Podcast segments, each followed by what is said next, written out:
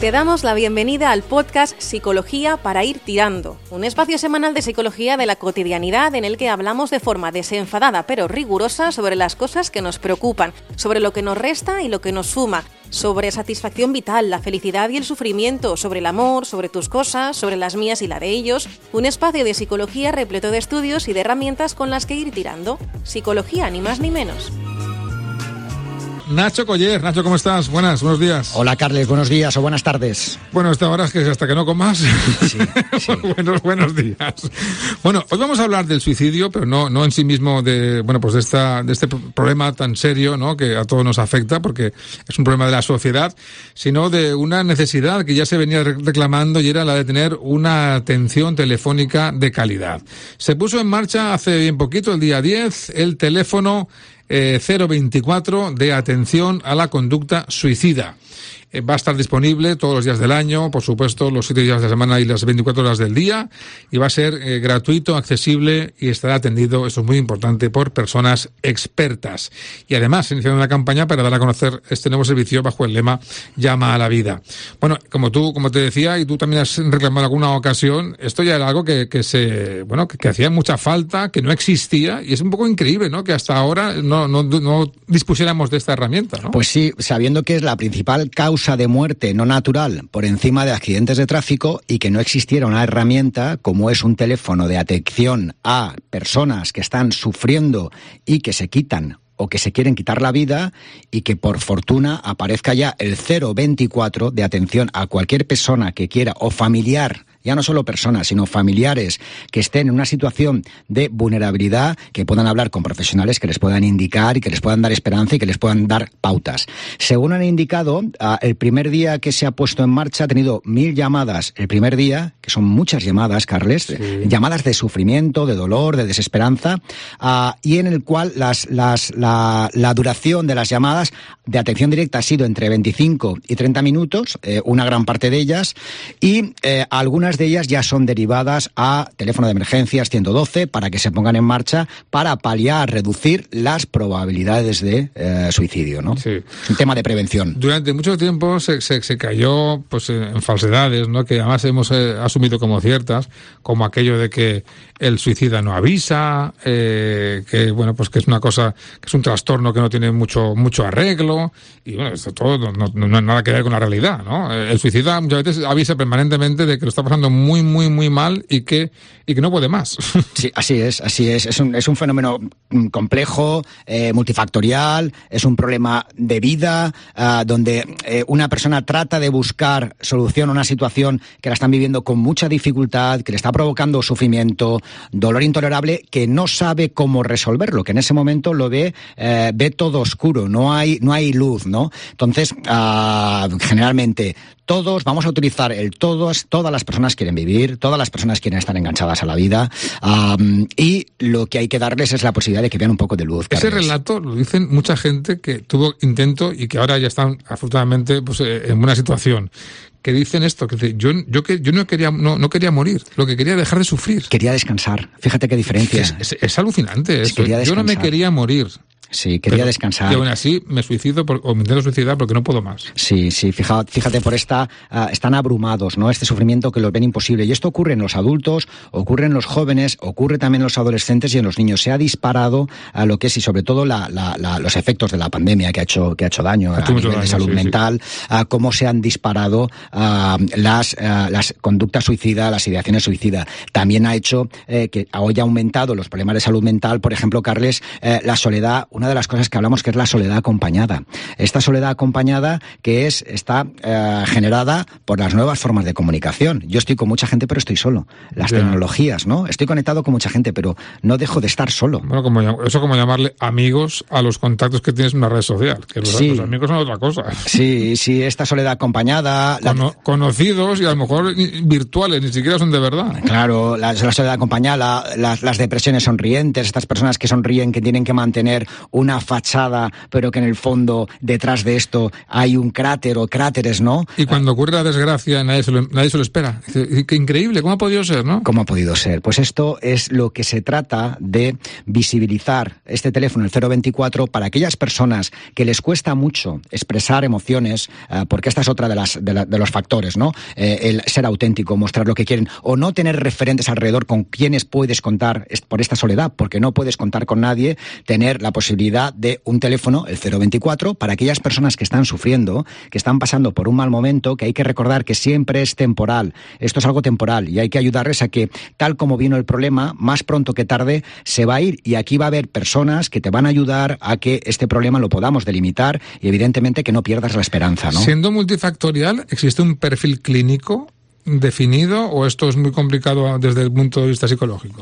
Bueno, es, es, complicado, ¿no? El, podríamos hablar por edades, por ejemplo, conforme sean a, a, nivel sociodemográfico, las personas que más intentan, según los últimos estudios, quitarse la vida son jóvenes menores de 25 años. los, que más. Los que más son jóvenes menores de 25 años. Los que más éxito tienen en conseguirlo, mayores de 65, ¿vale? Eh, suelen ser hombres mayoritariamente más hombres que mujeres, aunque más lo intentan sin éxito las mujeres, ¿vale? Esto sería perfil eh, sociodemográfico. A nivel clínico, generalmente son personas con un estado de ánimo triste o deprimido, ¿vale?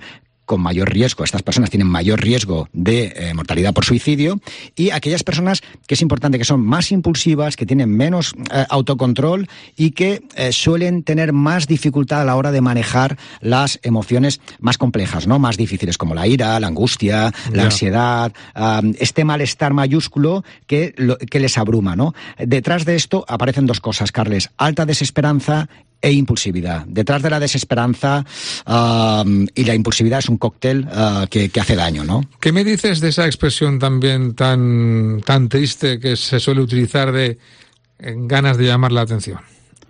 Ya, pues mira, para darle con la mano abierta, Carles, porque estas son ganas de llamar la atención, pues muchas gracias. Vale, siguiente pregunta, ¿no? Porque eh, es verdad, es verdad que hay... hay... yo a veces he escuchado, no, eso de intentarse quitar la vida, ¿no? Si lo quieres, ah, lo, consigues, no, perdona. Bueno, esto es una, de las creencias falsas que rondan por ahí, no, eh, no lo quiere llamarse la atención. Eh, hay un perfil, es verdad, que algunas personas que utilizan a lo mejor alguna estrategia para conseguir el que... Pero detrás de esto, ¿cuánto sufrimiento tiene que haber?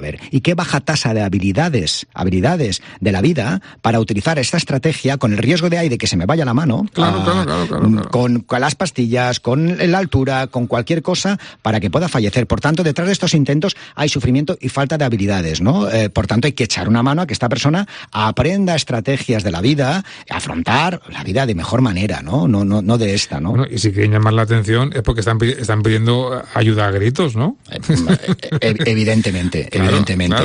Hay que ver que eh, entre, entre riesgo, cuando nos encontramos con factores de riesgo, eh, Carles, hablamos de factores de riesgo internos, pero también hablamos de factores de riesgo externos, ¿verdad? Para evitar la culpabilización de la víctima, ¿no? Que esto es muy fácil, ¿no? Entonces, desde a nivel interno, asociado a las rutinas o a las conductas de las personas, hablamos de cosas muy sencillas. Abuso del tiempo dedicado a dispositivos electrónicos. Ese excesivo tiempo en dispositivos electrónicos que hablamos de esta soledad acompañada es un factor de riesgo. Otro factor de riesgo, problemas de eh, estilo de vida poco saludable, donde aparezca un eh, desequilibrio, por ejemplo, a la hora de comer, a la hora de dormir, eh, el sueño que importante es, ¿verdad? descanso muy alterados, la falta de habilidades para resolver conflictos, que esto es otro factor de, de riesgo, o dificultades también para afrontar las situaciones un poco complejas. Pero luego a nivel externo tenemos otras cosas, como son los problemas familiares, problemas sociales, problemas económicos, antecedentes de salud mental de problemas, un conflicto familiar u otros estresores como un desempleo, la cantidad de cosas que tenemos en nuestro entorno, por eso esto de tú si quieres puedes, gracias, vamos a dejarlo de lado esas malditas frases y vamos a poner un poco uh, altura de miras, aunque la persona sola no es una isla, sino las personas somos seres sociales. Y el entorno influye mucho más de lo que hasta ahora nos vienen diciendo estos mensajitos de, eh, en fin, de la cultura del individualismo que tanto daño hacen, Carles, tanto daño hacen. Sí, sí, esos problemas que son además, en fin, que le pueden eh, aparecer a cualquiera en cualquier momento de su vida se te juntan un par eh, y, es te bloqueas, incapaz de resolverlo, un sufrimiento enorme y eh, no encuentras eh, fórmula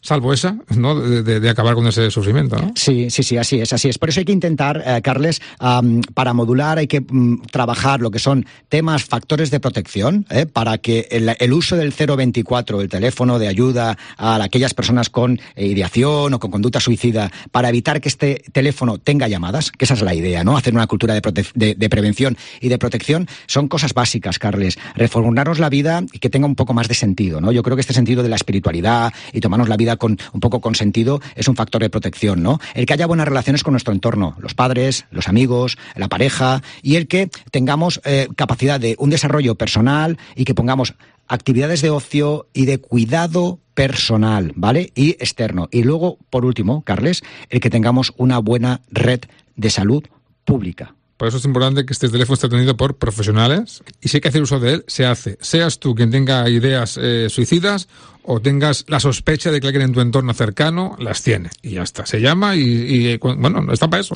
Sí, hay, que, hacer uso. El 024 está para eso, para ayudar a que las personas se enganchen a la vida y aquellas personas que están en una situación de dificultad con alguien cercano que le den herramientas para afrontar esas situaciones límite de una mejor manera. Ojalá consigamos reducir esa cifra terrible de la causa de muerte eh, no natural eh, de mayor eh, impacto en nuestra sociedad. Gracias, Nacho. Vale, buena semana. Has escuchado un capítulo del podcast Psicología para ir tirando. Si quieres más información sobre el autor, el psicólogo Nacho Coller, puedes entrar en nachocoller.com o búscalo en las redes sociales, Instagram y Twitter como arroba Nacho Coller. Te esperamos de vuelta en el próximo episodio.